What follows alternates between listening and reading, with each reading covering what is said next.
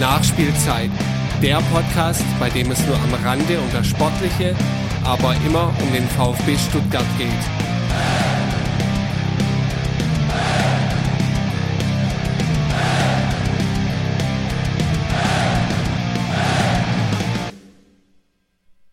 Herzlich willkommen zur Nachspielzeit. Mein Name ist Ron.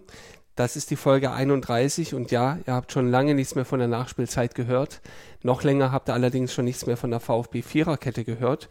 Deswegen wird es endlich mal wieder Zeit. Wir nehmen unseren Saisonrückblick auf und ganz der Tradition folgend wird hier in der Nachspielzeit über das Thema Vereinspolitik gesprochen.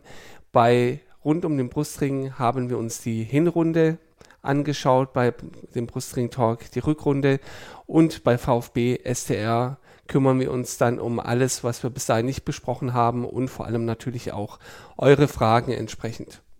Ich bin natürlich, das hat die VfB Viererkette an sich nicht alleine und darf mit PodcasterInnen begrüßen. Ganz zuvorderst natürlich die Sarah vom Brustring Talk. Hallo. Hallo Ron. Dann ist von rund um den Brustring der Lennart mit dabei. Mhm, hallo. Und die Runde komplettiert Sebastian von VfB STR. Ja, schönen guten Abend zusammen. Freue mich, dass wir uns heute einem äh, Thema widmen können, das eigentlich gar nicht erfreulich war, nämlich die Vereinspolitik, die uns beim VfB schon immer in Atem gehalten hat, aber in dieser Saison nochmal ungewohnte Höhen oder man könnte auch Tiefen sagen, erreicht hat. Ähm, ist früh losgegangen und wurde dann immer wilder. Wir haben uns, ähm, das vielleicht für euch HörerInnen auch, äh, darauf geeinigt, dass wir nicht nochmal chronologisch alles durchgehen werden, auch wenn da viele Absurditäten drin sind, aber das ist, glaube ich, nicht mehr zielführend und würden uns da eher auf so ein paar Schwerpunkte konzentrieren und das auch anhand der Fragen machen, die ihr uns geschickt habt. Und loslegen würde ich eigentlich ganz gerne mit dem Startpunkt der ganzen Geschichte, nämlich der Datenaffäre. Wir hatten auch vorher gefragt, hat euch die Datenaffäre interessiert? Da haben 93,5 Prozent gesagt, dass sie daran interessiert waren. Nur ganz wenige waren nicht daran interessiert. Das war aber, Sarah, glaube ich, schon etwas, das, wo es doch sportlich eigentlich gerade ganz gut lief, so ziemlich ins Kontor gehauen hat. Ja, definitiv, definitiv. Also ich finde, ähm, jetzt so zum Abschluss der Saison, ich weiß nicht, wie es bei euch ist, bei mir ist es jedenfalls so und auch den Eindruck habe ich so in der Timeline, ähm, dass das Thema schon so ganz äh, in den Hintergrund gerückt ist und irgendwie so ein bisschen fast verschwunden ist. Ähm, und gar nicht mehr so richtig zur Sprache kommt. Das wird jetzt vielleicht ähm, im Verlauf des Wahlkampfs wieder auftauchen. Aber ähm, ich denke, gerade auch durch die gute oder sehr gute Saison, muss man ja sagen, darüber habt ihr ja in den ersten beiden Teilen wahrscheinlich schon gesprochen, ähm, hat es natürlich auch ja, wahrscheinlich nicht mehr so ganz die Aufmerksamkeit bekommen jetzt am Ende. Ich persönlich denke auch, dass diese sehr hohe Zahl von 93,5 Prozent ähm, an Leuten, die sich für die Datenaffäre interessiert haben, auch sehr ähm, ja jetzt sich auf die Stichprobe Twitter bezieht, mhm. weil was ich so den Eindruck habe jetzt von, von anderen Fans, die sich vielleicht nicht so viel mit der Vereinspolitik ähm, befassen, auch bei uns im Fanclub, also nicht im OFC äh, 1893, sondern in dem anderen Fanclub, in dem ich bin und auch so, was man so mitkriegt, ähm, ist es hat es da viele, glaube ich, nicht so interessiert, beziehungsweise man hat kurz den Artikel gelesen, sich kurz ja ein bisschen drüber geärgert, das so ein bisschen verfolgt, aber so richtig äh, damit beschäftigt dann doch nicht. Ähm, da, daher habe ich den Eindruck, es ist jetzt gar nicht mehr so präsent, obwohl meiner Meinung nach jetzt auch nicht die ja, die größte, also für mich ist noch nicht so ein richtiger Abschluss da. Ich weiß nicht, Sebastian, siehst du das anders? Weil ich habe das Gefühl, so, so richtig ist das Thema noch nicht abgeschlossen, aber es ist irgendwie auch nicht mehr so richtig präsent. Nee, weil es ein ganz, ganz, ganz, ganz unangenehmes Thema ist. Wir sind ja alle froh, äh, dass es nicht komplett explodiert ist. Und ich glaube auch, äh, wenn wir jetzt äh, einen Präsidenten haben würden und einen Vorstandsvorsitzenden, die nicht so unfassbar beliebt sind, wie es Klaus Vogt und Thomas Hitzesberger sind, dann wäre die Sache halt äh, ganz furchtbar schief gegangen. Und ähm, ja, durch die Popularität von den beiden ähm, ist es halt nochmal relativ glimpflich abgelaufen, äh, auch weil man ja so einen gewissen ähm, Aufklärungswillen wirklich verspürt hat gerade von der Seite von Klaus Vogt und der Seite des Vereins. Und äh, ich glaube, deswegen sind wir aus der Nummer ganz gut rausgekommen. Aber ich gebe dir recht, also, ja, so ein fader Beigeschmack bleibt schon, ne? dass das irgendwie noch nicht so komplett aufgeklärt ist. Ähm, aber ich muss dann für mich persönlich auch sagen, ich weiß gar nicht, ob ich möchte, dass es komplett aufgeklärt wird. Hast, hast du denn, Lennart, gedacht, als das dann aufkam. Ich meine, man muss ja ehrlicherweise sagen, es kann nicht ganz genau, neu gewesen sein. Äh, Sebastian, du warst ja mit Ricky und dem äh, PR-Berater, äh, der vielleicht kein PR-Berater mehr sein will heute, ähm, schon lange vorher im Podcast, wo diese Themen ja schon angesprochen wurden. Aber als es dann eben vom Kicker aufgebracht wurde, Lennart, hast du dir vorstellen können, was daraus noch erwächst? Nee, also für mich war das ähm, also für mich war das ja nichts Neues, auch wenn ich zugeben muss, dass ich, als das ähm, bei STR zur Sprache kam, auch nicht sofort geschaltet habe, was das eigentlich alles bedeutet, was er da sagt, von wegen, wir könnten die Leute, Leute ja genau äh, ansteuern, sozusagen kommunikativ. Aber für mich war das so ein bisschen so, okay, der Kicker offenbart, äh, der Kicker veröffentlicht das, äh, Hitzelsberger und Vogt reagieren relativ zeitnah und für mich war das dann so die letzten Zuckungen des Systems Dietrich, die dann auch entsprechend ähm, aufgearbeitet werden. Also ich hätte gedacht, gedacht, okay, das wird jetzt aufgearbeitet und dann ähm, erfahren wir noch mal ein bisschen mehr über eine Phase, die wir eigentlich schon, die personell schon abgeschlossen ist mit dem Rücktritt von Dietrich. Ähm, aber dass das sich zu so einer Geschichte entwickelt, hätte ich nicht gedacht. Deswegen hat mich auch diese, also die Ankündigung damals im Kicker nicht so wahnsinnig überrascht, weil es war einfach was, was ich den Leuten um Wolfgang Dietrich zugetraut habe damals. Mhm. Und ähm, es war ja durchaus auch in den ersten Tagen und Wochen, nachdem das dann rausgekommen war, schon ein bisschen was los. Natürlich bei weitem nicht das, was man dann später erlebt hat, aber ein bisschen war was los von einem Lenkungsausschuss, der da gegründet wurde. Da wurden dann Personen reingeschickt, die dann später äh, in, in, in dem anderen Gremium, das den Lenkungsausschuss dann ersetzt hat, nicht mehr mit drin waren. Also da ging es schon ein bisschen hin und her. Es wurde Aufklärung versprochen. Ähm, fandet ihr da, dass der VfB ähm, richtig reagiert hat? Also ich kann für mich sagen, ich finde, äh, dass Klaus Vogt richtig reagiert hat, indem er ähm, relativ schnell gehandelt hat.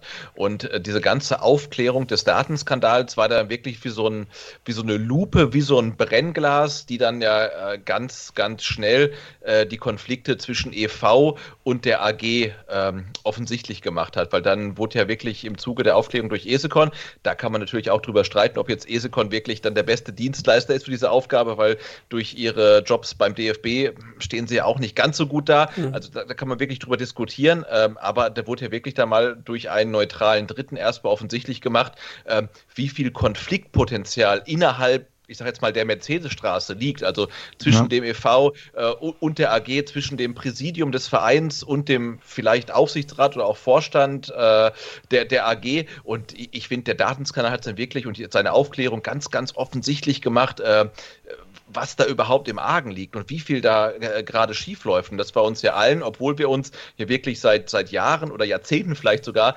intensiv mit dem VfB beschäftigen, ähm, war uns nicht bewusst. Also würde ich jedenfalls für mich so äh, mal, mal behaupten, dass mir das nicht klar war, äh, was da oder wie, äh, wie viel da schief läuft. War für dich ähnlich, Sarah? Ja, definitiv. Ich glaube, du hast das bei jedem Verein, dass man da vieles gar nicht wissen will. Ähm, aber es kam einfach unglaublich viel raus und ähm, es hat einfach ja auch äh, viel, naja, was heißt Vertrauen verspielt, das auch, aber desil desillusioniert. Da will man schlaue Wörter benutzen und dann verspricht man sich, ist immer gut. Ähm, ja, weil es kam ja gerade zu so einer Phase, wo alle so das Gefühl hatten, es wird besser und man kriegt so ein bisschen Vertrauen zurück. Ähm, und dann kam halt das, ja, diese Datenaffäre so ein bisschen als Rückschlag, auch wenn es äh, natürlich jetzt einige ähm, der handelnden Personen gar nicht mehr betroffen hat. Aber trotzdem, also ähm, es war dann doch ja schon so ein kleiner Schlag ins Gesicht irgendwie dass man das mitgekriegt hat und sich auch wirklich irgendwie ja ein bisschen auch geschämt hat. Ähm, ich weiß nicht, das hat ja solche Wellen geschlagen. Alles, was dann auch so nach, ja, das alles, was es mit, äh, mit sich gebracht hat. Ähm, war ja plötzlich in ganz Deutschland, wurde darüber gesprochen. Äh, ich weiß nicht, ob euch das auch so ging, aber Fans der unterschiedlichsten Vereine, irgendwelche entfernten Verwandten haben einen angeschrieben, gesagt, was denn da eigentlich beim VfB los? Äh, was passiert denn da? Und äh, ich habe echt gedacht, boah, was ist denn, was ist denn hier jetzt los? Also ähm, das bezog sich natürlich nicht nur auf die Datenaffäre, aber wie gesagt halt alles, was so ja äh, in dem Rahmen noch passiert ist. Wobei das ist ja die Unterscheidung, die ich eigentlich auch, die ich gerade auch gemacht habe. Es war ja nichts los zu dem Zeitpunkt, sondern es ist was zu dem Zeitpunkt los gewesen eigentlich. Also bis wir dann in den, in den Januar kommen. Aber für mich war das halt zu dem Zeitpunkt eigentlich schon abgeschlossen. Ja? Also Dietrich war weg und jetzt werden halt noch die Scherben aufgekehrt und halt in Form von von von, von Isekon. Ähm, aber das, also mich beispielsweise hat das gar nicht so belastet. Ich dachte, ja, okay, ähm, ja, ja, wir hatten einen Scheißpräsidenten, jetzt haben wir einen neuen, aber wir müssen halt noch ein bisschen Aufräumarbeiten hinten raus machen. Aber also ich meinte das so ein bisschen auch, weil, äh, also klar, Wolfgang Dietrich ist da immer schön so als Person, ähm, die zum Glück schon weg war. Aber Wolfgang Dietrich war ja auch nicht der einzige Beteiligte. Und es gab ja durchaus auch Beteiligte, ähm, die noch beim Verein waren. Beziehungsweise für mich war auch so ein bisschen das Problem, gar nicht zu wissen, wer ist denn alles noch beteiligt, ja? Äh, wer steckt denn da noch mit drin und ist vielleicht noch im Verein? Ähm, das ist klar, Wolfgang Dietrich, okay, der war, der war weg, da stimme ich dir zu. Ähm, aber für mich war das dann sogar noch mehr so dieses Gefühl, okay, Dietrich ist zwar weg, aber vielleicht hat man damit doch nicht ganz so viel erreicht, wie sich damals angefühlt hat, weil es eben durchaus noch ziemlich viele handelnde Personen gibt, die einfach noch da sind und die da auch irgendwie mit drin stecken.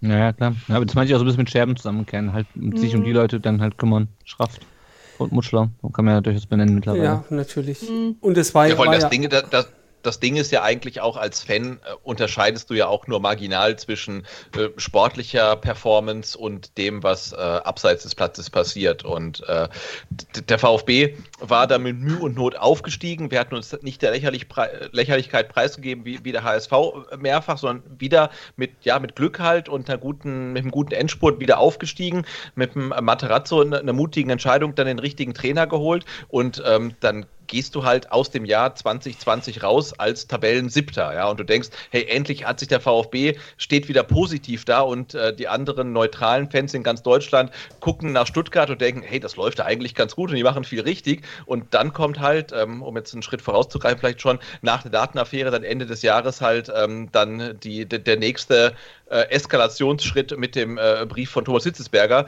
Und äh, das lässt sich ja alles auf die Datenaffäre auch zurückzuführen. Ja, und das war dann irgendwie, da mhm. also mir, mir als VfB-Fan tatsächlich so ein bisschen den Boden unter den Füßen auch weggezogen, wo ich dachte, hey, äh, Anfang Dezember stehen wir noch wirklich so gut da, wie gefühlt seit ewigen Zeiten nicht mehr. Jetzt den siebten Platz äh, unter Korkut lasse ich mal ähm, außer Konkurrenz, aber also das, da, da funktioniert was, da entwickelt sich was und dann kommt halt so eine Sache und auf einmal ist wieder ganz Fußball Deutschland äh, zeigt mit dem Finger nach Stuttgart und lacht über dich. Und das fand mhm. ich äh, wirklich heftig.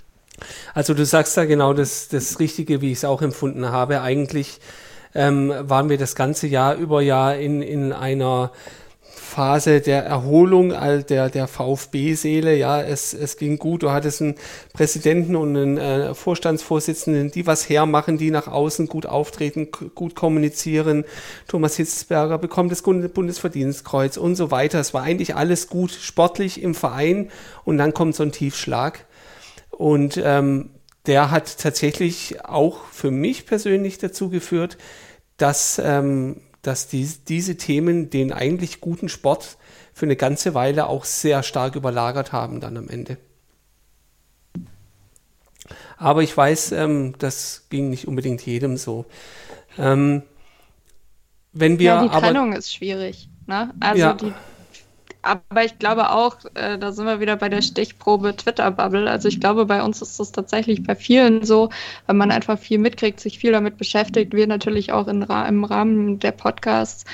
Ähm, und bei anderen, die sich damit eben nicht so beschäftigen, war das vielleicht weniger so. Aber ähm, nee, aber mir ging das da ganz ähnlich. Also ähm, das war dann schon ja, zu, gerade zu der Zeit hat es dann auch irgendwie, ja, hat man sich dann doch noch weniger auf die Spiele gefreut, obwohl es die Mannschaft gar nicht verdient hatte. Aber ich persönlich tue mich schwer, das zu trennen, obwohl man es eigentlich trennen sollte. Also ich hatte da beispielsweise gar kein Problem. Ich habe mich gefreut auf die Spiele, weil dann konnte ich mich mal 90 Minuten mit dem VfB beschäftigen, ohne mich aufzuregen. Ja, es ist so. Also teilweise habe ich, ja. also, ne, also ja, klar, die Personen sind irgendwie alle mit verbunden und man musste jeden, man, jeder hat vor dem Spiel geguckt, was äh, Klaus Vogt und Thomas Hilzeberg auf die Tribüne machen, ob sie sich die Faust in die Fresse hauen oder nur damit an, äh, nur die, die Faust, äh, Fäuste gegeneinander hauen. Ähm, aber ja, in der Zwischenzeit konnte man sich halt einfach ein bisschen auch mal mit VfB beschäftigen, aber gleichzeitig auch ein bisschen ablenken. Aber ja, das ist bei ihm natürlich anders. Ja. Und ich sag mal, dieser, dieser offene Brief, der dann ähm, ja, rauskam, verschickt wurde von Thomas Hitzesberger, war, war natürlich schon nochmal eine ganz, ganz klare Zäsur in ähm, sowohl in der Wahrnehmung nach außen und wie wir jetzt auch schon gesagt haben, nach, in ganz Fußball Deutschland da seinen Widerhall gefunden hat, aber natürlich auch ja, innerhalb des Vereins und für uns Fans. Ähm, uns hatte eine Frage der, dazu erreicht, war Hitzesberger wirklich so fanblind in Anführungszeichen? Ähm, weiß nicht, ob, ob wir die überhaupt beantworten können, äh, wurde ja schon viel drüber gesprochen. Wir können uns aber ja vielleicht trotzdem nochmal versuchen, dem ein bisschen anzunähern. Ähm, jetzt auch so ein bisschen in der Rückschau, Sebastian, dieser Brief, was sollte das und was hat es dann aber vielleicht am Ende auch tatsächlich ausgelöst? Ja, die Frage, ob er, ob er fanblind ist, äh, sagst du richtig, können wir nicht so richtig beantworten, aber ich glaube, wenn man ihn jetzt äh, fragen würde, und ich glaube, er hat es ja ähnlich auch schon mal formuliert, er, er wird diesen Brief äh, nicht nochmal so veröffentlichen. Und äh, ja, in dieser Schärfe, in der der Brief formuliert ähm, wurde, lässt es ja eigentlich nur den Schluss äh, zu, dass man versucht hat, äh, Klaus Vogt irgendwie davon abzubringen, erneut für das Amt des Präsidenten zu kandidieren. Und das glaube ich nach wie vor so. Und ähm, ob jetzt äh, Thomas Hitzesberger eines Abends diesen Entschluss gefasst hat, dass das jetzt wirklich das Beste für den VfB wäre, wenn das so ist, oder ob er irgendwie ähm, ja, Leuten dann zu lange zugehört hat oder zu sehr geglaubt hat, die ihm das eingeflüstert haben. Kann ich nicht beurteilen, weiß ich nicht. Ähm, aber ich glaube, so rückblickend ähm, war dieser ähm, offene Brief am 30.12.2020 äh, keine gute Idee und ich bin der ja. Meinung, dass das vermutlich auch Thomas Hitzberger mittlerweile genauso sieht. Ja, und man ich darf glaube, auch nicht vergessen, äh, um das kurz dazwischen zu schieben, ähm, es waren ja nicht nur die Angriffe, sondern gleichzeitig hat er sich auch als Präsident beworben, ja, oder die Kandidatur ähm, für. Ja, absolut, das ist ja das Ding. Da hätte, hätte er wirklich auch sagen ja. können, äh, okay, ihr, ihr, möchtet im Dezember, ähm, äh, sorry, im März einen neuen Präsidenten wählen und ich als äh, Vorstandsvorsitzender der AG ähm, ähm, bitte euch, wählt nicht Klaus Vogt, sondern wählt seinen Gegenkandidaten.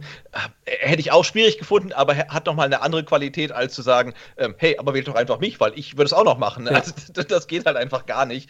Und äh, bei, bei aller Sympathie, äh, die man dann für ihn hat, dieses Gespür, finde ich, hätte er haben müssen, ähm, um zu wissen, dass die Mehrheit behaupte ich mal, der Mitglieder äh, es ablehnt, dass der Vorstandsvorsitzende der AG auch gleichzeitig der Präsident des EVs ist. Ja.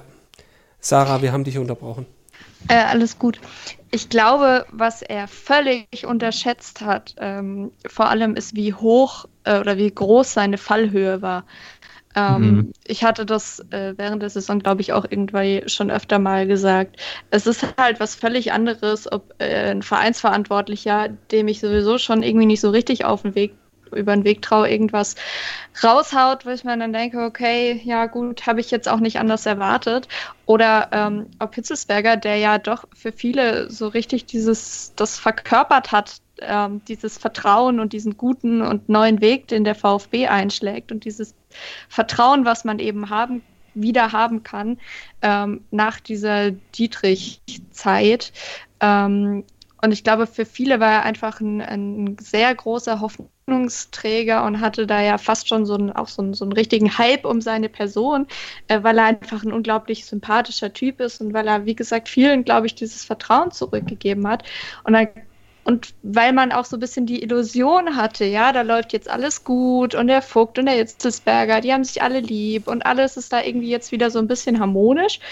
Und ähm, dann war das alles so sehr hoch gehypt und konnte dadurch auch sehr tief fallen. Und ich glaube, das hat er einfach unterschätzt.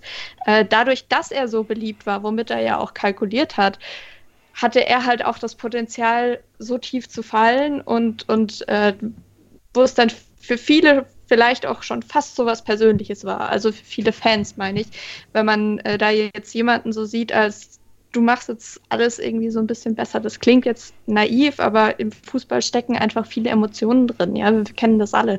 Und ähm, im eigenen Verein sowieso. Und ähm, dass dann einfach diese, diese Fallhöhe sehr tief war und er halt auch das Potenzial hatte, sich damit ganz viel zu verspielen, weil im Gegensatz zu den meisten anderen hat man bei ihm halt nicht gesagt, ja, habe ich jetzt eh nicht erwartet, dass er, ne, dass der jetzt irgendwas macht, was ich gut finde, sondern ja, man hat ihm halt irgendwie vertraut oder viele haben ihm vertraut und ähm, dadurch, ja, wie gesagt, ich wiederhole mich sonst nur, ähm, die Fallhöhe war einfach sehr tief. Und dadurch war es auch was sehr Emotionales, glaube ich, für viele.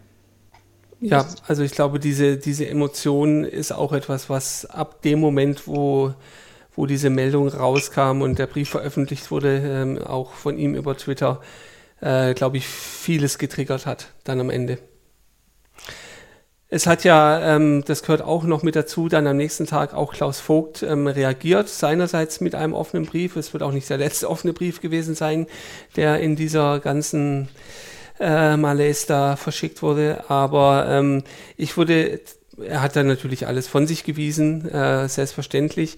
Ich würde aber eigentlich über Klaus Vogt lieber so ein bisschen im Zusammenhang auch mit, mit mit den Gremien beim e.V. sprechen, die ja dann im, im Folgenden auch äh, gewisse Rollen gespielt haben, sei es Präsidium oder sei es auch der Vereinsbeirat. Ähm,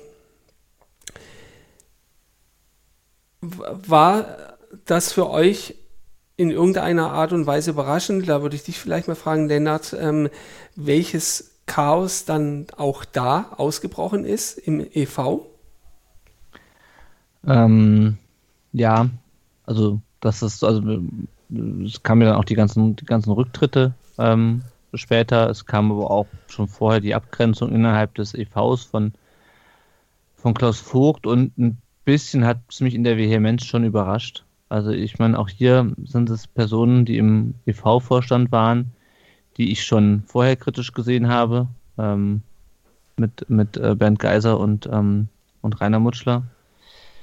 Ähm, dass die sich so vehement von ihm absetzen, es ging dann auch nochmal ums Thema, wann, wann ähm, findet die MV statt, das hat mich dann schon überrascht, ähm, hat aber dann letztendlich doch nur offengelegt, was wir, denke ich, auch schon alle so ein bisschen vermutet haben, nämlich was da eigentlich, dass da ganz viel im Argen liegt beim, beim, beim VfB und die Leute, die sich dann, also ähm, die Zerwürfnisse, die da aufgetreten sind und die Methoden, die da angewandt wurden, ähm, ja, haben halt dann auch dann das für mich so ein bisschen bestätigt, die Meinung, die ich bisher schon von den, von den Leuten hatte, das, was ich aber nie so konkret greifen konnte, weil man halt immer nur gesagt hat, ja gut, der eine hat halt die äh, Ausgliederung mitverantwortet, der andere war Vizepräsident unter, unter Dietrich, aber so richtig was zu Schulden kommen lassen, außer dass er halt äh, nichts tun zugeguckt hat und halt bei der MV für Dietrich geredet hat, hat er eigentlich nicht und da wurde es dann halt schon so ein bisschen konkreter zu sagen, okay, also jo, im Sinne des Vereins ist das, was ihr hier macht, definitiv nicht.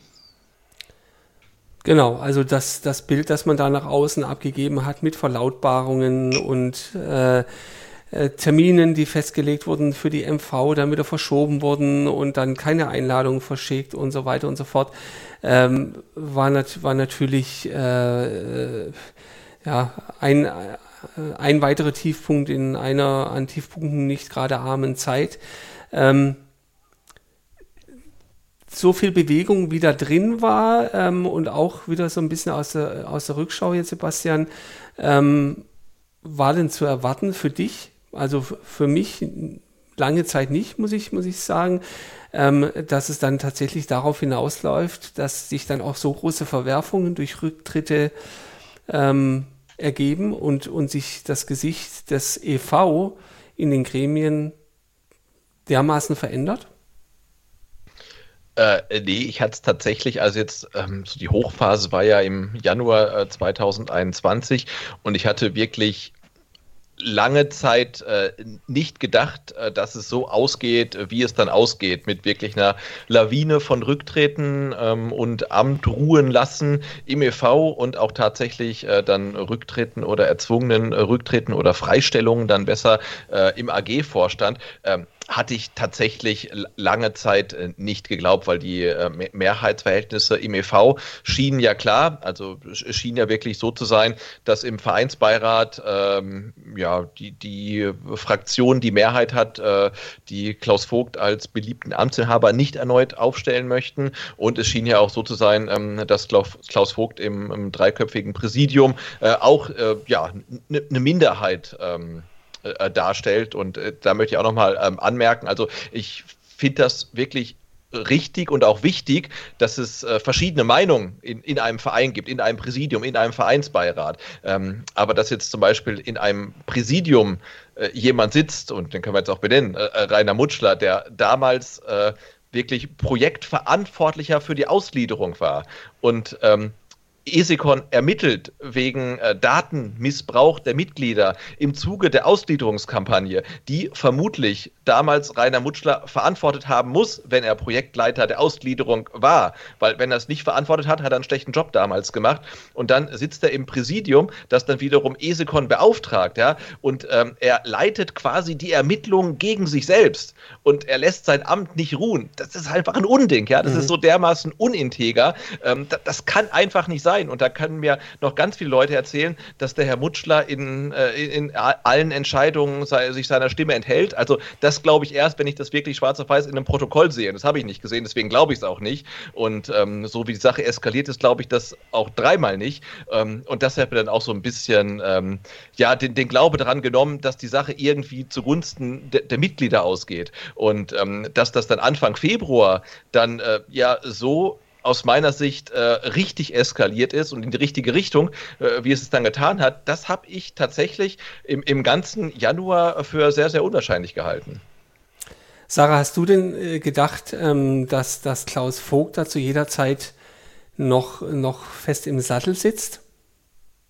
Nee, ehrlicherweise überhaupt nicht. Und ich bin da auch ehrlicherweise äh, ein bisschen äh, beeindruckt, jetzt ganz unabhängig von der Person Klaus Vogt.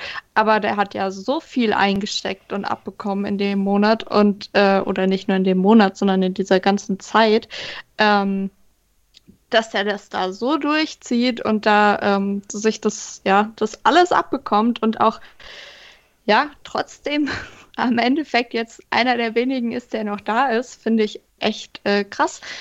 Äh, hätte ich auch, als das alles losging, wirklich nicht gedacht, ja. Ähm, wenn dann anfängt, dass halt eben auch ein Hitzelsberger und gefühlt, äh, ja, das ganze Präsidium, muss man ja sagen, die anderen beiden aus Präsidium, ähm, gegen ihn sind. Ähm, ich habe nicht damit gerechnet. Ich habe auch nicht damit gerechnet, ähm, dass dann Klaus Vogt da als äh, einziger Kandidat äh, aufgestellt wurde zur äh, Präsidentenwahl. Das, damit habe ich tatsächlich überhaupt nicht äh, gerechnet und dass er das da wirklich so durchzieht und, und das alles irgendwie mitnimmt. Also ich hätte, ich, ich glaube, die meisten anderen hätten da einfach irgendwann keine Lust mehr drauf mhm. gehabt, sich das da alles anhören zu müssen und sich da auch diffamieren zu müssen, muss man ja auch ehrlich ja. sagen.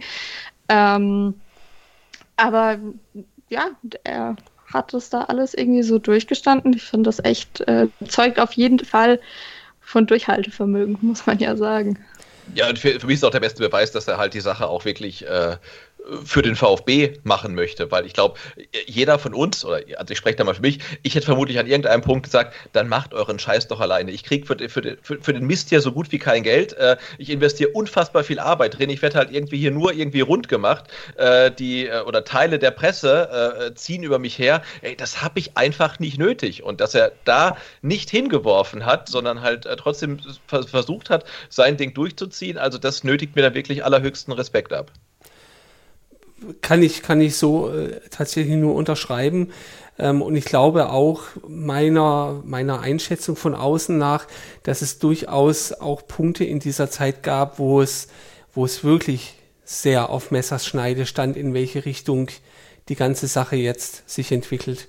Und ähm, dass es wahrscheinlich auch, auch Dinge gab, die, die man dann von außen gesehen hat, die vielleicht nicht nachvollziehbar waren. Ähm, also zum Beispiel sowas wie, dass, dass plötzlich noch eine, eine Personalagentur eingeschaltet wird, um, äh, um weitere Präsidentschaftskandidaten zu suchen. Ähm, das mag ja am Ende vielleicht auch tatsächlich nur äh, dafür da gewesen sein, um, äh, um, um Zeit äh, irgendwie rauszuholen und sich Dinge entwickeln zu lassen. Spekulation, aber ähm, ich, ich glaube, ähm, wäre Klaus Vogt nicht so unbeirrbar standhaft geblieben ähm, und außergewöhnlich standhaft geblieben, ähm, wären wir sehr schnell in der Situation gewesen, äh, wo sich das in eine äh, Richtung entwickelt hat oder hätte, die, die definitiv nicht unbedingt das Beste für den VfB dann gewesen wäre. Ich würde ganz gerne aber auch nochmal dann darüber sprechen, wie, ähm, wie so die Kommunikation in Richtung der Mitglieder war. Ähm, du, hast, du hast ja ähm, vorhin auch schon gesagt, Sarah, plötzlich kommt aus ganz Deutschland. Was ist denn bei euch los? Man selber war ja teilweise auch, auch ratlos, wurde bombardiert mit, mit offenen Briefen. Ähm, mir ging es zumindest ab einem gewissen Punkt so, dass ich gesagt habe, wollte mich eigentlich verarschen. Ja, ähm, es kommt ein, eine Verlautbarung nach der anderen ähm, und jedes Mal wird es Hanebüchener. Ähm, habt ihr, Lennart, Sarah, das, das ähnlich empfunden oder war das äh, irgendwann nur noch, komm, lass es vorbeigehen? Genau so war hieß ja der Artikel, den ich bei uns äh, am 1. Januar äh, gepostet habe, wollte uns verarschen. Deswegen habe ich gerade so gelacht. Äh, ja, also es wird gut vorbereitet hier. ähm, ich, ich kann ganz gut was dazu sagen. Ja, es wurde einfach absurd. Also man hatte da auch ehrlich gesagt keinen Bock mehr drauf. Ähm, wir hatten diese ganze, ich hatte auch nicht mehr die Kraft. Ja, also ich hatte gedacht, okay, wie ich schon gesagt hatte, wir haben diese Ermittlungen. Es gab dann schon so Gerüchte, dass es zwischen Itzelsberger und Vogt nicht so richtig läuft. Ähm, und aber ich dachte ja, okay, wie gesagt, wir kennen dann auch die Scherben auf, dann geht diese ganze Scheiße wieder von vorne los. Und dann dieses ganze, diese, diese, ja, dieses ganze dumme Gewäsch äh, und dieses ganze, wo man die Leute wieder versucht, für dumm zu verkaufen. Ähm, und ich hatte dann echt keinen Bock mehr drauf. Ich, wie, wie, du sagst, äh, ich dachte, dachte ich mache den Scheiß doch alleine, weil äh, ja, keine Ahnung. Das, ich, ich, konnte zu dem Zeitpunkt auch Vereinspolitik, was Vereinspolitik anging, ich hatte echt keinen Bock mehr, diese ganze Scheiße, die wir drei Jahre mit Dietrich irgendwie durchgefochten haben, äh, virtuell, verbal, wie auch immer, auf, auf, auf ähm, Mitgliederversammlung, das nochmal durchzumachen. Das, das hatte ich, ja, da fehlte mir echt die Kraft für müssen. Es war halt einfach unglaublich peinlich. Ganz ehrlich, es war, es war einfach nur peinlich, wie sich der VfB präsentiert hat, wie sich, äh, wie die Kommunikation äh, für die Mitglieder aussah, ja. Du hattest das Gefühl, da redet keiner miteinander. Die sitzen alle einfach da, jeder schreibt seinen offenen Brief und die knallen sie dann alle ins Internet. Irgendwann ging es dann los, als es dann ums Thema ähm, Mitgliederversammlung ging. Dann, dann kamen da irgendwelche Mails von Klaus Vogt und dann äh, vom restlichen Präsidium an die Mitglieder und jeden Tag kam ein neuer offener Brief und es war, man hatte sowieso keinen Überblick mehr. Ähm, es war, es war wirklich einfach nur peinlich. Also ich aber ich glaube, es fehlt wirklich nur noch, dass die sich mal äh, da vor der Geschäftsführung anfangen, irgendwie gegenseitig mit Sachen abzuwerfen, anstatt, also ich fand's, fand's peinlich und ja, wie gesagt, wir haben es schon angesprochen, man wurde irgendwie überall danach gefragt, was war denn da los, dann hast du mal versucht, das zu erklären, das war, weil wir darüber vorhin gesprochen haben, dann vielleicht auch das, was mir an der Zeit auch die, die Lust genommen hat, die Spiele zu gucken, weil auch bei Sky wurde dann darüber gesprochen und eben statt über die Mannschaft wurde mehr darüber gesprochen, ob sich jetzt Klaus Vogt und Thomas Hitzelsberger, äh, wie viele Sitze da jetzt dazwischen waren, ob die sich jetzt angeguckt haben oder nicht und ob da jetzt einer gelächelt hat oder also ich fand es wirklich einfach nur, es war eine absolute Shitshow, ganz ehrlich, es war einfach nur peinlich. Ja. Es ist äh, schön, der Begriff Shitshow äh, fiel auch in den Kommentaren, ähm, die, wir, die wir bekommen haben. Ähm, das scheint also äh, durchaus weit verbreiteter äh, Eindruck des Ganzen gewesen zu sein und, und, so ist es am Ende ja auch. Ähm, Im EV war einiges los, aber auch in der AG natürlich, ähm, weil auch das wurde einem ja in diesem Zuge nochmal bewusst in der AG ja tatsächlich noch viel mehr stattfindet, als man vielleicht denken mag. Unter anderem hat man ja jetzt im Zuge der Datenaffäre auch nochmal vor Augen geführt bekommen, dass zum Beispiel alle Mitgliederdaten dort verwaltet werden ähm, und im Prinzip alles in der AG stattfindet und ähm, somit eben auch da Dinge äh, genauer zu betrachten waren. Es liefen ja die Untersuchungen parallel, einmal für EV, einmal für RG, was ja auch für so ein paar äh, ja, Reibereien gesorgt hat, weil es dann zeitlich vielleicht auch etwas auseinanderlief. Ähm, und relativ schnell waren ja von AG-Seite auch ein paar Personen ausgemacht ähm, im Vorstand, aber auch äh, äh, Schraff zum Beispiel. Ähm, eine Zeit lang war es der AG vielleicht ganz recht, dass im EV so viel los war, aber ganz drumherum gekommen sind sie auch nicht. Sebastian, denkst du denn, dass es in der AG gut, einigermaßen gut, wie auch immer, gemanagt wurde, das ganze Thema? Es ist schwer vorstellbar, ne, wenn äh, zwei von drei Vorständen nach Abschluss der Ermittlung irgendwie äh, ihren Job äh, losgeworden sind. Und da muss man ja auch dann kurz vielleicht einschieben, dass man äh, nach wie vor jetzt gar nicht genau weiß, warum Stefan Heim und Jochen Reutkermann ähm, gar nicht mehr äh, Vorstand in der AG sind. Aber äh, sicherlich ist es da auch, auch, auch da nicht gut gelaufen. Also die, die ganze ähm, die, die ganze Aufarbeitung des Datenskandals ist nicht wirklich gut gelaufen. Allein wenn man schon mal betrachtet, dass der VfB ja, glaube ich, dann vermutlich Anfang Februar 2021 genauso viele Anwälte wie äh, Profifußballer beschäftigt hat, weil irgendwie na, jedes, je, jedes Organ in der AG und dem EV hatte, hatte eine eigene Kanzlei. Also der EV hatte eine Kanzlei, ähm, der AG Aufsichtsrat hatte eine Kanzlei, der AG Vorstand hatte eine Kanzlei. Äh, das war ja wirklich furchtbar. Ne? Und ähm, sicherlich ist es auch in der AG nicht, nicht, nicht rund gelaufen. Und äh, ich glaube, auch in der AG läuft es nach wie vor nicht rund, wenn man dann halt auch, ähm, ich weiß gar nicht, aus wann, aus welchem Monat die Meldung kam, aus dem April, aus dem Mai, äh, ähm, dass jetzt da ein Betriebsrat gegründet wurde, was ja jetzt äh, nicht per se erstmal äh, ein, ein Kennzeichen ist, dass irgendwas schlecht läuft, sondern es ist ja einfach das Recht der Mitarbeiter, einen Betriebsrat zu gründen. Man hört ja immer wieder, dass auch da die Stimmung jetzt nicht so wirklich gut ist. Und äh, ja, also um deine Frage kurz zu beantworten, nein, ich glaube, auch in der AG ist das nicht gut aufgearbeitet worden. Bist du gleicher Meinung, Lennart? Ähm, ja, dem, dem, dem, schließe ich mich an. Also, ähm, ja. ich brauche nicht zu wiederholen, was, was er gesagt hat. Ja. ja. Und, und ich, ich werde auch mal betonen, also man kann natürlich auch Thomas Sitzberger nicht äh, vorwerfen, ähm, dass er alles dafür tut, seine Mitarbeiter in der AG ähm, erstmal zu schützen und äh, ihnen zu sagen, hey, wenn Esekon euch fragt, ihr müsst nicht unbedingt was sagen, ihr müsst euch nicht selber belasten.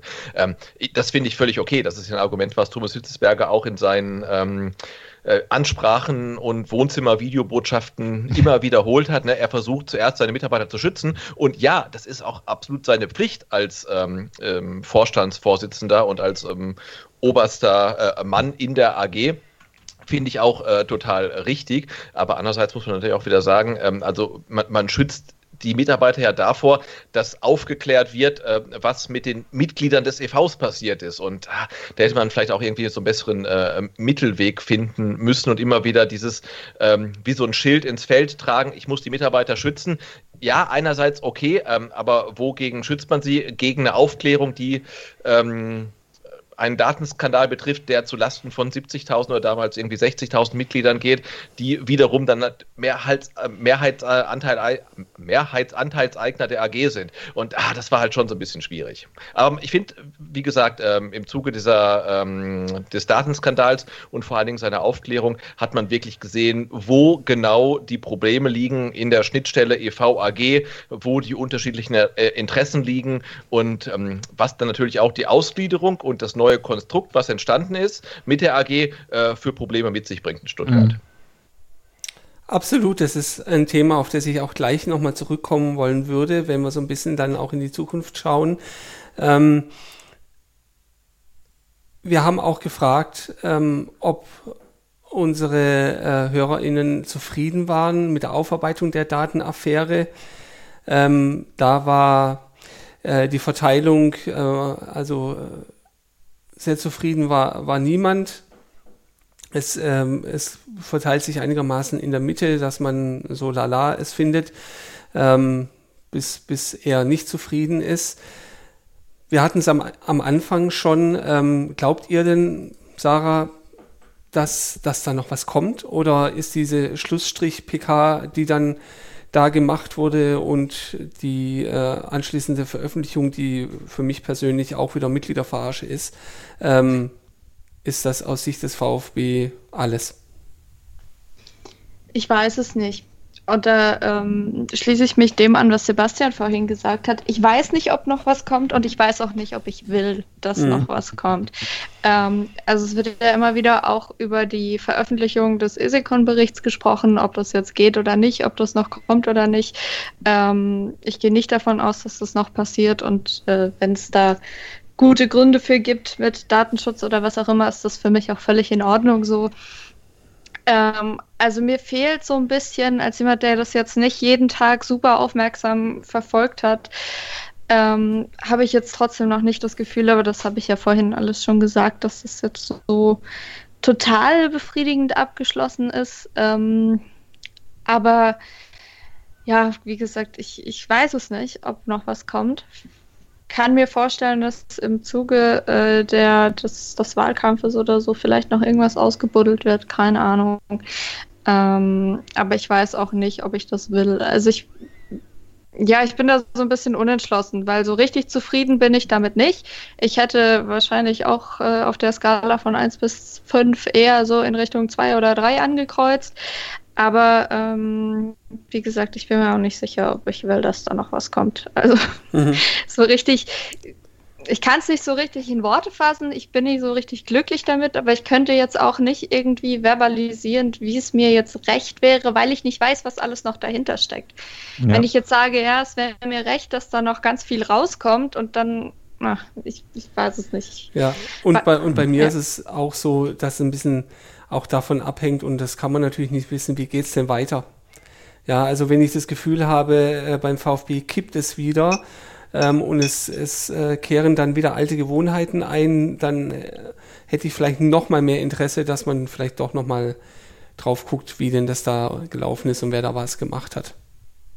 Also ja, das Sache Ding ist ja, ich glaube, es ging uns ja auch nie darum, dass irgendwie möglichst viele Leute ihren Job verlieren Nein, wegen ja. dieses Datenskandals. Ne? Also darum geht es ja gar nicht. Es geht ja darum, dass sich der VfB endlich mal hinstellt und sagt, wir haben da Scheiße gebaut, ja. Also, äh, und liebe Mitglieder, es tut uns leid. Wir haben eure Mitgliederdaten missbraucht. Und das darf nicht sein und wir sorgen dafür, dass es nie wieder passiert und es tut uns leid. Und ähm, diese Entschuldigung, die ist ja erfolgt und das ist ja schon weitaus mehr kommunikativ, ähm, als wir vom VfB ähm, in der Vergangenheit gewohnt waren, weil da wurde halt immer weiter äh, ignoriert, weiter rumgewurstelt, geschwiegen, weil man immer die Hoffnung hatte, dass Gras über die Sache wächst. Und jetzt mal wirklich mhm. zu sagen, dann auch im Person von Klaus Vogt, wir müssen diesen Datenskandal aufklären durch ein externes Unternehmen. Ähm, das, das war schon mal ein großer Schritt und jetzt dann zum Ende der Aufklärung oder der Untersuchung dann zu sagen, äh, okay, da, da, da, ist halt Scheiße passiert. Ich finde, das ist schon mal ein großer Schritt. Ob da jetzt Leute gehen müssen oder nicht, ist mir dann erstmal relativ egal. Also wenn die natürlich aktiv daran mitgewirkt haben, dass äh, die Mitglieder so betrogen werden, na klar, dann haben die keine Zukunft vom VfB, dann ist es ein zwangsläufiger Schritt, aber darum geht es primär nicht, ne, sondern es geht wirklich primär darum, dass der VfB merkt, wir haben Mist gebaut, wir müssen das aufklären und wir müssen uns hinstellen und auch sagen, wir haben Mist gebaut. Und das ist äh, für mich jedenfalls ähm, beim Datenskandal passiert. Ja, da hätte noch mehr passieren können. Na klar, wünscht man sich, dass dieser ESECON-Bericht veröffentlicht wird, aber wollen wir, dass der Bericht veröffentlicht wird, damit dann gleich ehemalige Angestellte gleich die nächste Klage gegen VfB mhm. wegen Verletzung von mhm. Persönlichkeitsrechten einreichen können? Nee, wollen wir auch nicht. Insofern, ähm, man, man, ist nicht ganz zufrieden, aber ich bin schon ähm, tatsächlich ziemlich zufrieden. Mhm. Wenn ich da kurz noch drei Punkte einschieben darf, genau zum einen, ähm, also auch diese Klagen gegen die Entlassung, die, haben, hatten ja auch den, den, den äh, Sinn und Zweck, diese Veröffentlichung zu verhindern. Bin mir ziemlich sicher. Wahrscheinlich, ähm, ja, ja. Die werden, die werden sich, also die weiß nicht, welche Erfolgschancen die haben, wahrscheinlich nicht so wahnsinnig, wahnsinnig riesig, ansonsten hätte man die nicht gefeuert. Ähm, das mal ganz verkürzt gesagt, das wird auch den Zweck gehabt haben, das Ganze zu, äh, zu verhindern. Wir wissen natürlich auch ehrlich gesagt nicht, was da noch drinsteht, ob da überhaupt noch was Spannendes drinsteht, über das hinaus, was wir, was wir schon wissen. Vielleicht, vielleicht nicht. Ähm, aber nochmal zu, auch zum Thema Entschuldigung. Das war schon gut, dass der VfB das gesagt hat, dass man sich da entschuldigt hat und das offen zugegeben hat. Ähm, was ich daran ein bisschen unbefriedigend finde, ist, dass da zwei Leute sich entschuldigt haben und was zugegeben haben für, für was, was sie wenig, für was sie wenig bis gar nichts können. Mhm. Ja? Also, ähm, wenn ich dann ein ähm, paar Monate später wieder Wolfgang Dietrich in der Bild lese, der sagt, ja, ich wusste alles nicht und habe alles richtig gemacht, ähm, das ist der Typ, von dem ich eine Entschuldigung hören will. Rainer Mutschler ist der Typ, von dem ich eine Entschuldigung hören will. Ähm, Andreas Schlittenhardt ist der Typ, von dem ich eine Entschuldigung hören will, aber die kriege ich wahrscheinlich auch alle nicht. Ja, also, eher nicht, das, ja. Das, war, das, das, war, das war alles nett und so und das war auch notwendig. Ähm, aber diese Entschuldigungsgeschichte, die war mir eigentlich relativ wurscht, weil ähm, ich trenne in dieser, in dieser Sache den, den Verein von den Personen. Ja? Der VfB muss sich nicht bei mir entschuldigen. Die in Anführungsstrichen Verbrecher die, das, äh, die uns verarscht haben, die müssen sich entschuldigen. Und das ist bis heute nicht passiert, aber das wird auch nie passieren. Mir, mir also halt wichtig, dass sich halt die, die aktuellen Verantwortlichen halt hinstellen und ich finde, die hätten dann auch viel mehr vom, vom Leder ziehen können und sagen, die, die damals verantwortlich waren und die, die wir jetzt mittlerweile entlassen haben, das sind halt die Bösen. Ähm, aber ich hätte mir dann noch ein bisschen mehr gewünscht. Also es ist so ein Stück weit passiert, aber ja, ich hätte mir noch so ein bisschen mehr ein Statement erwünscht, ähm, dass dann äh, Thomas Hitzberger und Klaus Vogt sagen, äh, solange wir hier ähm, am Ruder sind, wird sowas nicht wieder passieren. Also klar, bold Statement, ne? also müssen nicht dran messen lassen. Ähm, aber das hätte ich mir noch so ein bisschen mehr gewünscht gewünscht, aber du hast recht, die, die beiden sind natürlich in einer sehr, sehr komfortablen Lage, ähm, dass sie sagen können, also wir waren damals nicht da oder wir waren damals vielleicht da, aber hatten nichts zu sagen. Und was damals ist, irgendwie unfassbare ähm, Katastrophe, darf so nicht passieren. Ähm, klar, also dafür war das ähm, Statement, was dann kam und die ähm, Entschuldigung tatsächlich noch so ein bisschen soft, also da hätte man noch ein bisschen mehr äh, reinhauen können. Und klar, von den beiden eine persönliche Entschuldigung brauchst nicht, weil die waren beide damals nicht verantwortlich. Aber grundsätzlich, dass die beiden als ver aktuelle Verantwortungsträger beim VfB Stuttgart sich hinstellen und sagen, liebe Mitglieder, wir haben euch damals, es war nicht wir, aber es war der Verein oder ja, war der Verein, hat euch verarscht, das tut uns leid. Ähm, das, das fand ich wichtig, also dass man das mal wirklich macht, mhm. weil das ist mhm. lange nicht passiert. Ja? Ja. Ich würde gerne noch einen kleinen Schwenk machen. Ähm, Ihr hört da draußen an den äh, Podcatchern, äh, wir haben es gut geschafft, uns nicht allzu sehr reinzusteigern nochmal und äh, trotzdem einige Themen hoffentlich äh, aufbringen können. Ähm, und steht aber jetzt natürlich in ein äh, paar Wochen auch äh, ein Wahlmarathon auf der nächsten MV, ähm, bevor der genau aus diesen ganzen Rücktritten und turnusgemäß ablaufenden Amtszeiten resultiert. Ähm, Seht ihr da äh, in den nächsten Wochen, nachdem man ja erstmal jetzt davon gesprochen hat, dass man keinen Wahlkampf machen will und eher in eine Wahlphase geht und das äh, er, er ja, äh, gesittet und ruhig machen will, seht ihr da ähm, einen äh, verschärfteren Lagerwahlkampf noch auf uns zukommen? Lennart? Ja, ganz definitiv. Also, ähm, ja, das, also das sieht man in der an den Aussagen von, äh, von Wilfried Port. Ähm, ob das nur mit dem Herrn Steiger abgesprochen war oder nicht, das vermag ich nicht zu beurteilen. Ähm, aber da wird ganz klar, da wird die Front ganz klar weitergeführt, die ähm, von dem einzigen verbliebenen ähm, oder einem der wenigen verbliebenen ähm, Leute, äh, die es noch gibt, ähm, äh, schon die ganze Zeit aufgemacht wurde.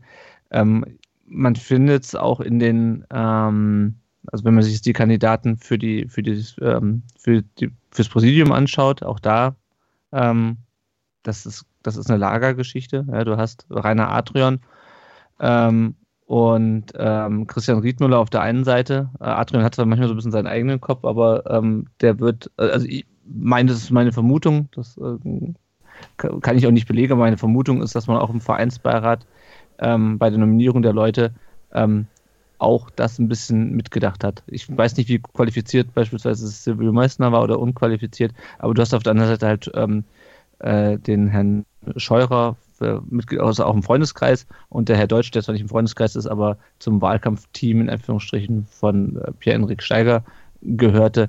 Ähm, und das wird sich so, ich keine Ahnung, von den äh, Vereinsberäte, ähm, darauf bezieht sich das, glaube ich, nicht, die kenne ich auch so wenig äh, Persona. Ähm, ich glaube das schon, dass sich das äh, noch, noch zuspitzen wird, diese, dieser, dieser Lagerwahlkampf. Ähm, und er tut es ja auch jetzt schon. Und, und zwar auf, auf, also von beiden Seiten auch. Das muss man natürlich, äh, so, mhm. so ehrlich muss man sein. Ähm, der Herr Deutsch und der Herr, der Herr Scheurer, ähm, man kennt wenig von ihnen, aber einen guten Leumund haben sie, glaube ich, aktuell nicht, zumindest nicht in, in den Kreisen, äh, in denen wir uns auf, auf Twitter bewegen. Unabhängig von Inhalten jetzt mal. Ja, das ähm, danke für, für die Überleitung. Das wäre nämlich auch meine, meine Frage gewesen. Wir hatten es ja auch schon ein paar Mal ähm, heute jetzt, ähm, dass, dass wir uns natürlich in der Blase bewegen und äh, wir vielleicht eine gewisse Sicht haben. Zum einen, da kam auch eine Frage, ähm, die ich auch ganz interessant finde, vielleicht mal zumindest kurz zu diskutieren. Ähm, hat Klaus Vogt ähm, hat sich um ihn in, auf Twitter vor allem ein, ein Personenkult gebildet. Definitiv, absolut. Also das muss ja per se jetzt erstmal nichts zu Schlechtes sein. Also ja, definitiv gibt es einen Personenkult um Klaus Vogt. Den hat er sich auch erarbeitet, muss man auch ehrlich sagen. Es ist ja, ähm, hat einfach viele richtig gemacht und glaube ich viele auch einfach beeindruckt. Wir haben jetzt schon drüber gesprochen mit diesem Durchhaltevermögen, was er gezeigt hat. Äh, er ist ein sehr sympathischer Mensch. Ähm, definitiv gibt es diesen Personenkult, muss man sagen. Ähm, es, der ist sicherlich auch nicht ganz unbegründet. Ähm, ja, aber der Hype ist natürlich schon sehr groß um Klaus Vogt, mhm. das muss man mhm. sagen. Und ich kann nicht einschätzen, ähm, wie das in, in anderen Gruppen so ist. Ja. Also ähm, ich habe zum Beispiel, mein Onkel zum Beispiel, der ist eher so der Haupttribünenmensch, äh, der hat äh, zu mir gesagt, der Klaus Vogt ist für ihn nach der ganzen Geschichte überhaupt nicht mehr tragbar. Er hat da keine Lust auf offene Briefe. Er möchte, dass der Präsident einfach nur den Verein repräsentiert und im Prinzip äh, die restliche Zeit die Klappe hält, sozusagen. Ja, ähm, und ich das, weiß nicht, wie groß dieser Anteil an Fans ist. Sorry, Lennart. Nee, nee, alles gut, ich habe dich unterbrochen. Aber das ist aber genau, das ist aber genau die, die Sache auch. Ähm, ich habe mich auch immer mal wieder zwischendurch gefragt, ich, ihr wisst, also ich habe ja vor, wann war das? Genau, vor zwei Jahren habe ich ja ähm, mal ganz ketzerisch gefragt, vor drei Jahren, ähm, was haben denn die Römer je Gutes für uns getan, beziehungsweise was hat die Wolfgang Dietrich je für uns Gutes getan? Ähm, und da ist uns aus dem Aquädukt nicht viel eingefallen. Aber ähm, auch da habe ich mich immer wieder gefragt, sieht man den zu positiv? Ähm, stellt auch ich den zu positiv dar?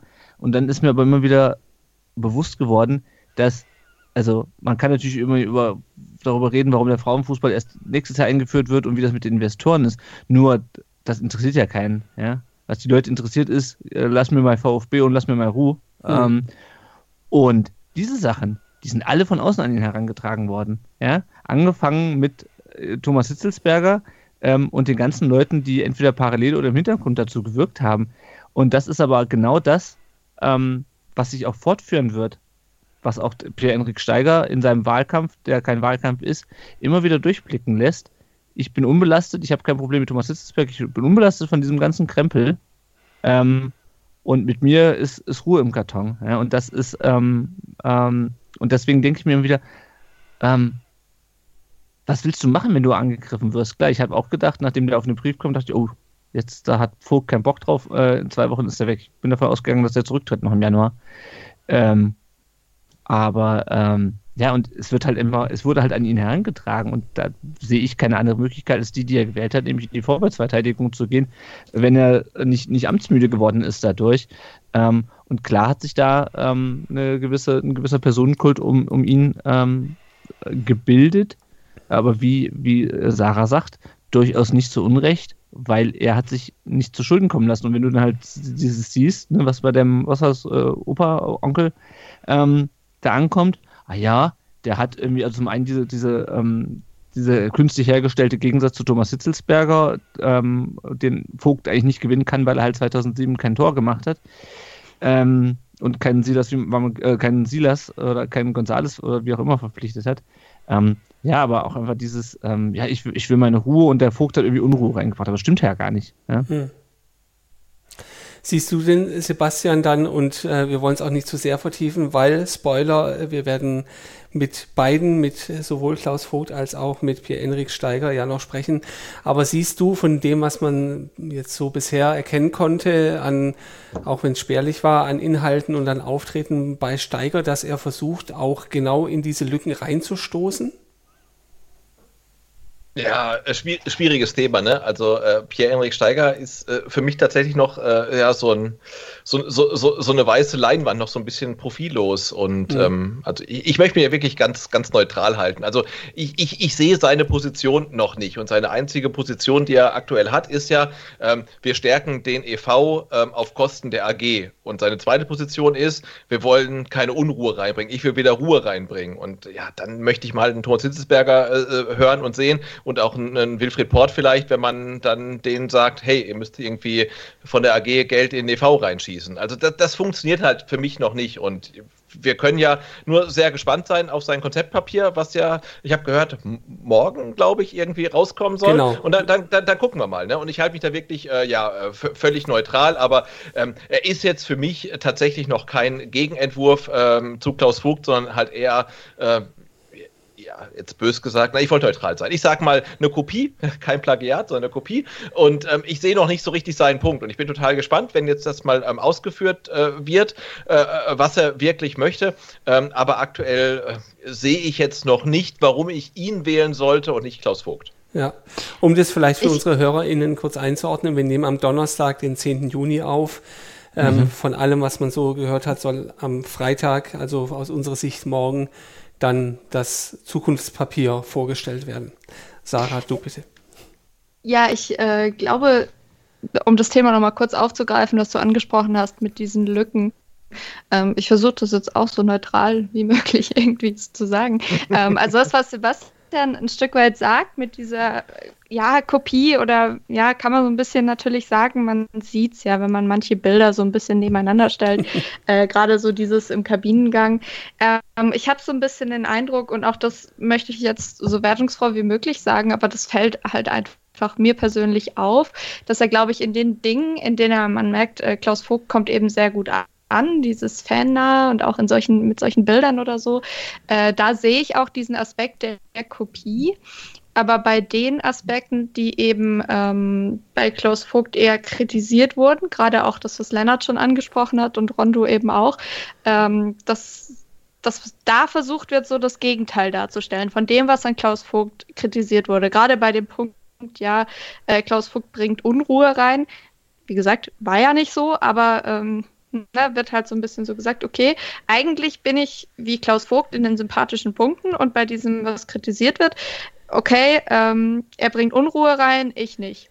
Oder was für ganz viele auch ein, äh, glaube ich persönlich, ich bin jetzt nicht in dieser Blase drin, aber gerade auch bei der ähm, bei der Mitgliederversammlung von der Wahl, mit der Wahl zwischen Klaus Vogt und Christian Riedmüller, habe ich das viel so gerade beim Anstehen um mich rum mitgekriegt, dass ganz oft dieser Aspekt da war, ach Gott, warum denn kein ehemaliger Fußballer? Das wäre doch viel besser. Die haben ja beide keine Ahnung. So, und ich glaube, dass die Gruppe, denen sowas wichtig ist, so, nicht so klein war. Äh, weswegen glaube ich, auch Silvio Meissner in diesem Dreiergespann, das da eben vorgestellt wurde. Wir machen das äh, zu dritt hat sich jetzt erledigt, aber trotzdem, äh, ich glaube, damit wurde auch so ein bisschen versucht, dieser Kritikpunkt, ein anderer Kritikpunkt an Klaus Vogt, der hat halt eben keine Fußballkompetenz, weil er nie gekickt hat, dass das auch noch so ein bisschen mit aufgegriffen wurde. Also, ja. wie gesagt, auch das möchte ich jetzt völlig wertungsfrei sagen. Ich sage nur, es fällt mir auf, dass eben die, die positiven Punkte an Klaus Vogt so ein bisschen ja ich mache das genauso nur besser und die Punkte, die kritisiert werden an ihm, zu Recht oder zu Unrecht, da wird versucht, so ein bisschen äh, das gegenteilige Programm zu scheinen, was ja schlauer Wahlkampf ist. Ne? Ich meine, das ist überhaupt nicht kritisch oder so. Im Wahlkampf und damit du eine Chance hast gegen den Klaus Vogt, musst du das, glaube ich, auch genauso machen. Ja. Ähm, aber ich sehe dieses Lückenfüllen so ein bisschen, was du gesagt hast, Ron, definitiv. Auch wenn man bisher noch nicht so viel gesehen hat von, genau. von dem Steiger. Wie gesagt, wir werden uns beiden Kandidaten nochmal sehr intensiv annehmen und ähm, da dann auch äh, auf die Inhalte dann noch deutlicher eingehen. Ähm, ich finde es auch spannend, äh, dass ihr versucht, da neutral zu bleiben, auch wenn wir es gar nicht müssten. Jeder darf natürlich seine Meinung haben und die auch vertreten. Ähm, aber ich finde auch grundsätzlich, ähm, wenn man als Mitglied am Ende wirklich eine Wahl hat, eine echte Wahl hat, auch zwischen Konzepten und zwischen Personen, kann das aus demokratischen Gesichtspunkten nur positiv sein. Ja, ja definitiv. Definitiv. Und wenn wir, genau, wenn wir nicht neutral sein dürfen, dann möchte ich kurz noch erwähnen, ich hätte es auch total spannend gefunden, wenn Volker C. Äh, Gegenkandidat gewesen wäre. Also nicht, dass ich irgendwie ein Fan von ihm bin, ähm, aber der wäre hier vermutlich aufgelaufen wie irgendwie äh, Günther Eichberg äh, auf Schalke irgendwie in den 1990ern mhm. mit irgendwie so einer All-Star-Truppe aus Zwolimir Soldo und der Bildzeitung und ich bringe euch den mit und ich bringe euch jeden mit und irgendwie 20 Millionen als Sponsorengeldern. Und, und ich glaube, das wäre halt irgendwie so ein kompletter Gegenentwurf gewesen. Ja? Also so ein Gegenentwurf, den ich vermutlich nicht befürwortet hätte, den ich definitiv nicht befürwortet hätte, ähm, aber es wäre, glaube ich, durchaus lustiger geworden, als jetzt irgendwie äh, Klaus Vogt gegen äh, Klaus Vogt Light irgendwie ähm, ja. zu wählen halt. Ja, aber durchaus wahrscheinlich auch einfach ein chancenloserer Kandidat ja, als ja. Steiger. Also ich glaube ja, auch so... Du, du, ich, weiß, ich, ich weiß es tatsächlich nicht. Also, wenn jemand ankommt und sagt, ey, wenn ich komme, dann bringe ich euch irgendwie, äh, weiß ich nicht, äh, hier den, den Sponsor von damit, der bringt irgendwie 8 Millionen und dann bringe ich Zwolimir Soldo mit und noch den und jenen und so weiter. Ich, ich weiß es nicht. Also, bei mir hätte das nicht verfangen, aber vielleicht bei vielen anderen Leuten. Aber es wäre auf jeden Fall ein, ein, kompletter Gegenentwurf gewesen. Ich kann es auch nicht einschätzen, ob man ihn äh, zu Recht oder zu Unrecht abgelehnt hat ähm, als, als Kandidaten. Keine Ahnung. Ja? Aber es wäre also ich ähm, sag mal, es wäre unterhaltsamer geworden. Und vielleicht wäre Enzinger dann von der Plörre äh, aus Österreich abgelöst worden, statt von Aqua Römer. ja. Genau, ich habe gesehen, in, in, in, ich habe heute gegoogelt nach Aqua Römer und bin dann erst gelandet bei römerquelle.at. Also wahrscheinlich wären es die dann geworden. Ja, genau. Ja, ich glaube, wir sind äh, am Ende dieses Segments angekommen. Wie gesagt, ähm, freut euch auf unsere Formate, die wir mit beiden äh, Kandidaten noch machen werden. Da wird es nochmal deutlich tiefer reingehen. Sarah, Lennart und Sebastian, vielen Dank, dass ihr dabei wart. Hört die anderen Teile bei den anderen Podcasts. Und äh, ansonsten informiert euch, kommt zur Mitgliederversammlung, falls ihr Mitglied seid und macht von eurem Wahlrecht Gebrauch. Bis dahin kann ich mich nur verabschieden und euch alles Gute wünschen. Bleibt gesund.